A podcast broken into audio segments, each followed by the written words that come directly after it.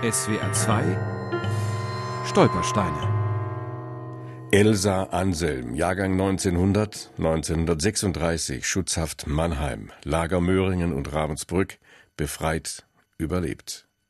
Für mich war sie immer eine große, alte, ehrwürdige Frau. Sie hatte einfach eine Ausstrahlung und sie hatte immer Bonbons für mich.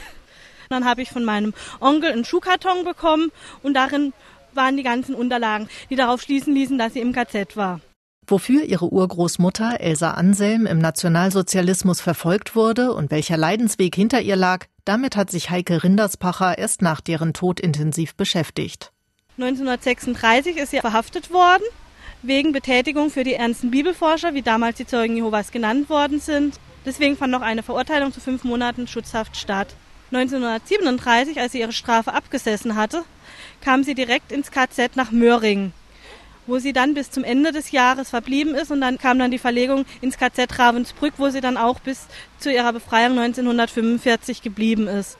Heike Rinderspacher teilt den Glauben ihrer Urgroßmutter nicht. Elsa Anselm hielt daran fest und ließ bei ihrer Verhaftung ihre einzige Tochter zurück. Die 15-jährige Martha blieb damals bei Elsas Mutter, die war auch schon früher eingesprungen, denn Elsa war alleinerziehend und berufstätig. Sie war ein Jahr verheiratet und hat sich dann scheiden lassen von sich aus. Scheinbar war sie nicht glücklich in ihrer Ehe. Hat ja eine Tochter, meine Mutter gehabt und die hat sie dann selber durchgebracht. Das war zu der damaligen Zeit noch nicht so selbstverständlich. Sie hat natürlich als Kind dann nicht so ganz leicht gehabt, Martha, meine Mutter. Fritz Rinderspacher reichte den Nachlass seiner Großmutter im Schuhkarton weiter. Mit Elsa Anselm selbst hat er nie über ihre furchtbaren Erlebnisse gesprochen. Sie habe nur von dem wenigen Schönen erzählt, sagt auch Ulla Heuberger, eine Großnichte, die mit von Elsa Anselm aufgezogen wurde. Es war wie eine zweite Mutter.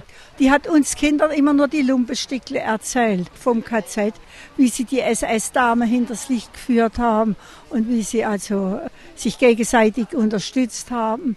Zum Beispiel auch die Zigeuner hat sie dann also durch die Zigeunerinnen die Heilkräuter kennengelernt. Anders als Elsa Anselms Enkel und Urenkel ist auch Ulla Heuberger Zeugin Jehovas. Sie erinnert sich auch an diese Anekdote um einen Sautrog.